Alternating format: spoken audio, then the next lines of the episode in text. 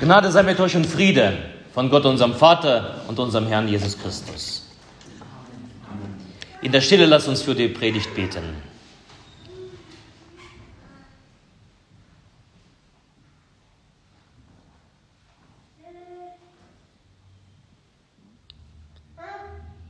Herr, dein Wort ist meines Fußes Leuchte und ein Licht auf meinem Wege. Amen.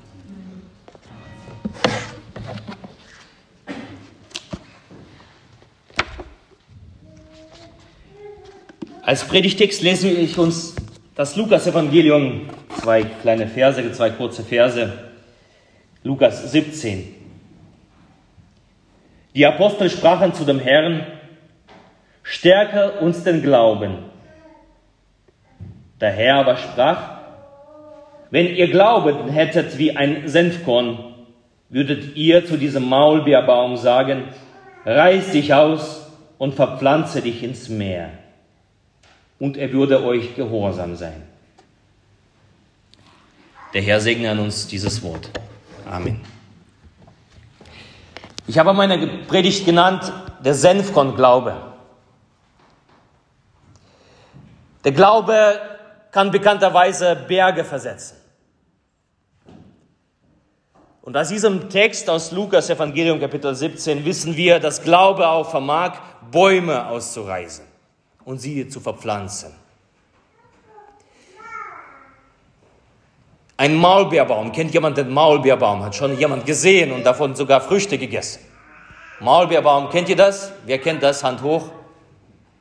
Wer es nicht hat, so wenige kennen Maulbeerbaum. Wunderbar leckere Früchte.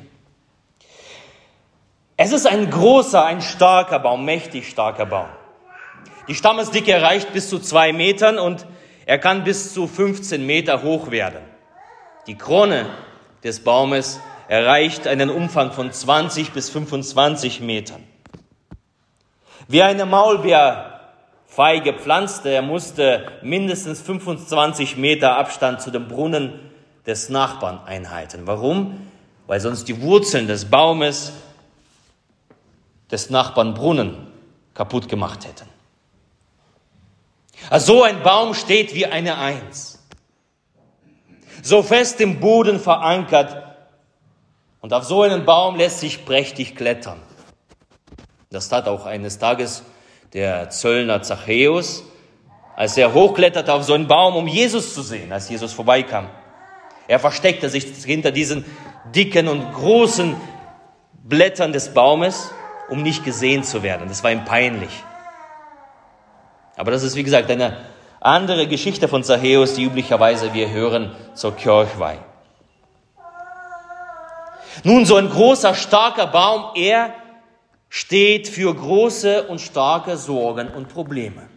Und manchmal stehen sie uns im Weg. Wenn Bedenken, Furcht und Angst in uns wachsen und die Wurzeln in uns treiben, da werden sie so groß wie dieser Maulbeerbaum ein Hindernis auf unserem Weg. Und das ist kein Wunder, dass es auch für die Jünger ein Hindernis ist. Sorgen, Probleme, Ängste. Darum kommen sie zu Jesus und sagen, Herr, stärke uns den Glauben.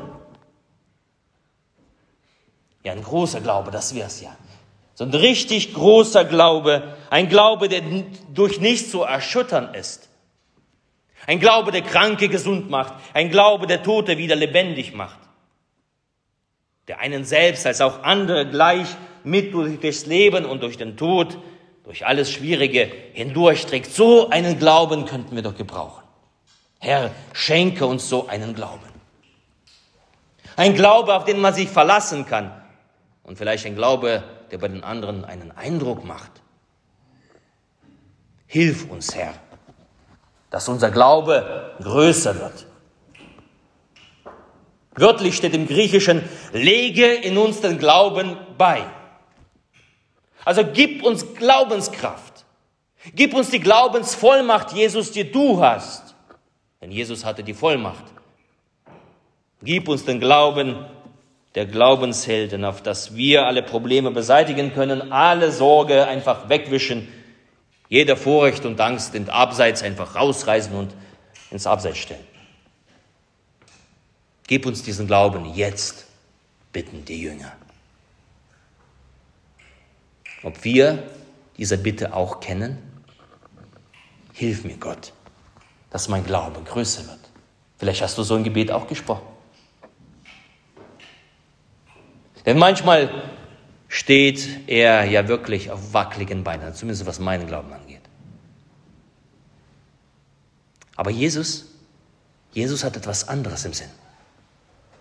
Statt einer mächtigen Axt, die den Maulbeerbaum zu Kleinholz macht, hält er den Jüngern etwas anderes entgegen.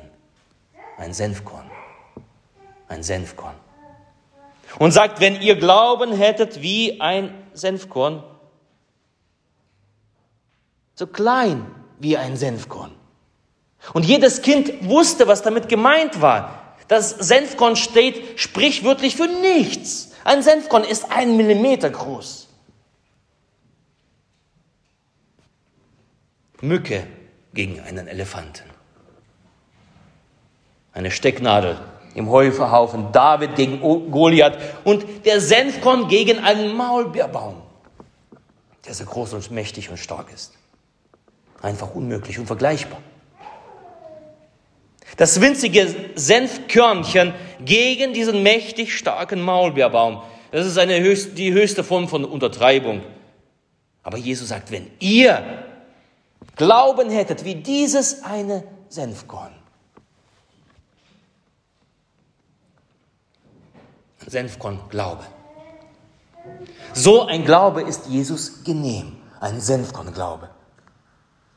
Was ist ein Senfkorn-Glaube? Es ist ein Glaube, der von sich aus nichts vermag. Dieses Senfkorn ist so klein, es kann ganz einfach zertreten werden. Ein Senfkorn ist allein, ist für sich verloren. Aber wenn es geborgen ist in dem Vertrauen Gottes, vermag es viel.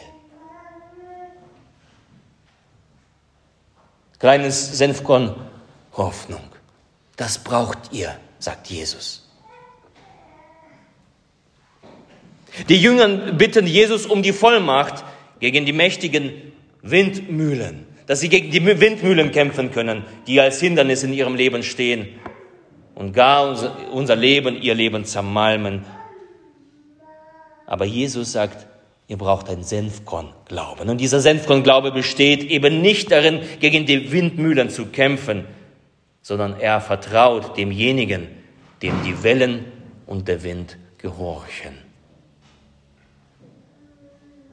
Dieser Senfkorn-Glaube vertraut dem, der aus dem tosenden Wind eine große Stille machen kann. So ein Senfkorn-Glaube ist ein von Gottes Geist gewirkter Glaube. Situationen, die unüberwindbar zu sein scheinen, anzuerkennen und nicht wie gegen die Windmühlen dagegen anzurennen und zu kämpfen, sondern in die Hände des allmächtigen Gottes zu übergeben. Ein Senfkornglaube ist kein großer Glaube, aber es ist ein Glaube an einen großen Gott.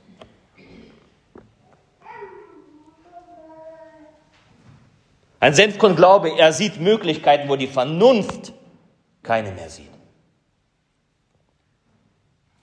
Und eines braucht diese Senfkornglaube, er braucht Stille. Stille. 2. Mose Kapitel 14. Der Herr wird für euch streiten und ihr werdet stille sein. Der Herr wird für euch streiten und ihr werdet stille sein. Psalm 46. Seid stille und erkennet, dass ich Gott bin. Seid stille und erkennet, dass ich Gott bin. Ein Glaube, der Gott als die große Wirkungskraft erkennt, anerkennt. Darum ist es nicht umsonst, dass wir jeden Sonntag früh am Morgen, am ersten Tag der Woche, nicht anfangen, To-Do-Listen zu erstellen, was alles diese Woche zu tun ist und wofür wir sorgen müssen, sondern dass wir uns versammeln in aller Stille. Unsere Herzen und Knie beugen und gehorsam sind dem, seid stille und erkennet, dass ich Gott bin. Das nennt sich Demut. Wir demütigen unsere Herzen vor Gott und sagen, Gott, du bist derjenige, der es vermag, mein Leben zu gestalten, nicht ich. Ich demütige mein Herz und ich setze mich hin, bin stille vor dir. Ich höre auf dein Wort. Ich schaue dich an. Seht, wie freundlich der Herr ist, wohl dem, der auf ihn traut. Ein Senfkorn-Glaube ist ein Glaube, der darauf vertraut, dass Gott seinen Freunden es im Schlaf schenkt. Wir haben gesungen, man halte nur ein wenig Stille und sei doch in sich selbst vergnügt, wie unseres Gottes Gnadenwille, wie seiner Wissenheit es fügt. Gott, der uns ihm hat auserwählt, der weiß auch sehr wohl, was uns fehlt. Man halte nur ein wenig Stille. Sei stille und erkenne, dass er Gott ist. Wir brauchen Stille. Wir brauchen nicht Kämpfe. Wir brauchen Stille. Wir brauchen Orte, wo wir stille werden und Gott schauen. Das ist ein Senfkornglaube. Es ist ein Glaube, der empfängt wie ein Kind. Und das ist heute so wunderbar. Besonders bei Hilda wird das so deutlich. Es ist ein Glaube, der empfängt, ohne dass er irgendwas tun kann. Der Glaube, der auf, auf einen einfach fällt. Ein Senfkornglaube. Ein kleines Krümmel von Mensch empfängt diesen Glauben. Wer diesen Glauben nicht empfängt wie ein Kind, er kann das Reich Gottes nicht sehen. So funktioniert das Reich Gottes. Darum taufen wir unsere Kinder. Weil wir daran glauben, dass wir diesen Glauben empfangen und nicht erstmal leisten müssen. Seid stille. Schaut, sie schläft. Sie empfängt. Sie empfängt. Empfängst du? Fange an, so zu empfangen wie Hilda. Statt des Wütens und Kämpfens brauchen wir diese Stille und Einkehr vor Gott, wo wir diese Sorgen, auf die wir so normalerweise jeden Tag und jede Stunde schauen, und Mensch, die, die werden so groß und immer größer. Wir brauchen diese Stille, wo wir diese Sorgen nehmen und ans Kreuz legen. Im Vertrauen, dass er sich darum sorgt. Wir brauchen die Stille, wo wir uns selbst sehen. Es ist ja so häufig, dass wir uns selbst nicht mehr sehen. Dass wir uns selbst betrachten. Feststellen, wie klein wir sind. Wie ohnmächtig wir sind. Und zugleich schauen, wie wunderbar, groß und mächtig unser Gott ist. Wir brauchen diese Stille. Wir brauchen die Stille, wo wir unseren Messias-Komplex, also den Drang, alles bestimmen zu können, dass wir das abgeben und aufhören, die Welt retten zu wollen. Wir brauchen Stille.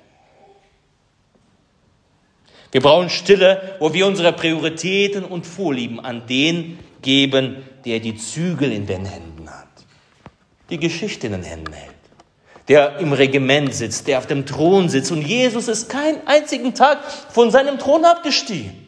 Seitdem er beim Vater zu seiner Rechten sitzt, ist er keinen einzigen Tag vom Thron abgestiegen. Wir denken, die Geschichte entgleitet Gott irgendwie aus seinen Händen, aber nein. Jesus sitzt, seit er sich hingesetzt hat zu Rechten Gottes, sitzt er seitdem auf dem Thron. Und wir, wir können das nur glauben, wenn wir ihn schauen in dieser Stille. Man halte nur ein wenig Stille. Wir brauchen Innigkeit mit Gott. Zweisamkeit. Dass wir diesem Gott vertrauen lernen.